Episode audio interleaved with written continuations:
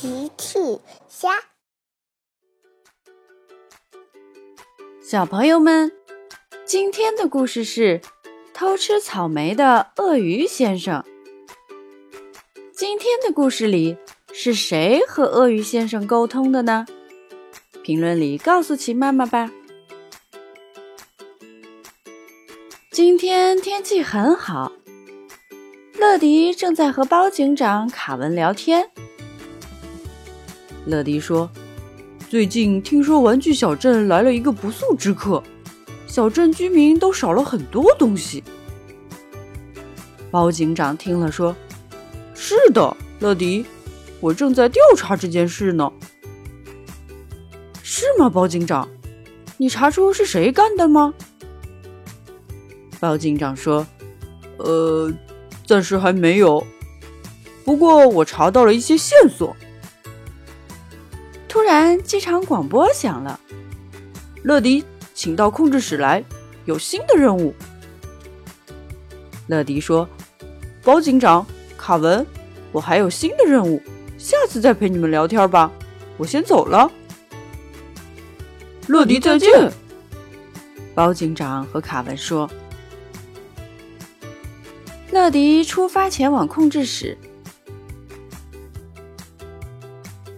乐迪迅速来到了控制室。金宝，今天要给谁送包裹呢？金宝说：“乐迪，今天我们要给小猪佩奇家送包裹，他家住在玩具小镇的湖边。”乐迪听了很兴奋：“哇哦，酷！可以去看美丽的湖了。”乐迪等不及要出发了。发动引擎，向小猪佩奇家出发。乐迪很快就来到了小猪佩奇家。你好，我是乐迪，每时每刻准时送达。佩奇，这是你的包裹。佩奇接过包裹，谢谢你，乐迪。猪妈妈正等着这个包裹做美味的草莓蛋糕呢。佩奇打开包裹，原来包裹里是新鲜的草莓。佩奇说：“妈妈说她等会儿就回来做草莓蛋糕，我邀请你一起品尝乐迪。现在我先带你参观一下我家的树屋吧。”佩奇带着乐迪来到了树屋旁边。把草莓放在了家门口。过了一会儿，猪妈妈回来了。佩奇，我买的草莓送到了吗？到了，妈妈，就在家门口啊。猪妈妈、佩奇、乐迪一起来到家门口，可是草莓不见了，只剩下一个空空的盒子。佩奇大喊：“哦，天哪！我们的草莓被偷了！”乐迪说：“别着急，佩奇，奇妈妈，超级飞侠能帮你们。”乐迪呼叫包警长：“包警长，佩奇的草莓被偷了，我们需要你帮忙破案。”没一会儿，包警长就来了。警长在案发现场周围观察了一会儿，对大家说：“那边有脚印，你们跟我来。”大家跟着包警长走，找到了正在吃草莓的鳄鱼。佩奇大喊：“我的草莓！”鳄鱼正在吃的就是佩奇和猪妈妈的草莓。乐迪看了看，呃，这下可不好办了。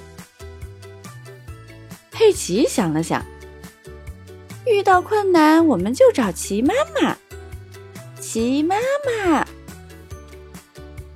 砰的一声，奇妈妈出现在了大家的面前。是谁在找我呀？我正在炒菜呢。佩奇说：“鸡妈妈你好，有一只鳄鱼正在吃我们的草莓，我们不知道怎么把草莓拿回来。”鸡妈妈看了看，鳄鱼估计是饿了。我想我们可以找卡文来和鳄鱼交流。包警长说：“是的，卡文会动物的语言。”谢谢齐妈妈。齐妈妈说：“不客气，我要赶紧回去炒菜，不然要糊了。有困难再找我吧。”包警长开始呼叫卡文。不一会儿，卡文来了。卡文会说各种动物的语言。哦，哦，卡文对着鳄鱼说了起来。鳄鱼真的回答了。哦，哦。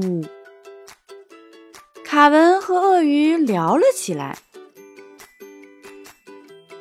过了一会儿，卡文说：“鳄鱼先生不是故意要偷吃你的草莓，是因为湖里的水被污染了，鳄鱼先生没有地方去，也没有东西吃，所以才偷吃你的草莓的。”佩奇听了说：“哦，可怜的鳄鱼先生。”猪妈妈说：“我们帮他清理湖里的垃圾吧。”乐迪笑了：“呵呵，好的，这听起来很有趣。”大家一起来到了湖边，果然湖面上漂浮了很多垃圾。猪妈妈找来一艘船。佩奇和猪妈妈一起坐船打捞湖面上的垃圾。乐迪和包警长在湖面上飞来飞去的，一起打捞垃圾。不一会儿，湖面的垃圾就被清理干净了。哦，哦，鳄鱼先生又说话了。卡文说。他在谢谢大家呢。卡文对着鳄鱼先生说：“哦哦。”佩奇也跟着说：“哦哦。”我猜卡文说的应该是不用谢，嘿嘿。大家都笑了。勇闯天下，超级飞侠。小朋友们，用微信搜索“奇趣箱玩具故事”，就可以听好听的玩具故事，看好看的玩具视频啦。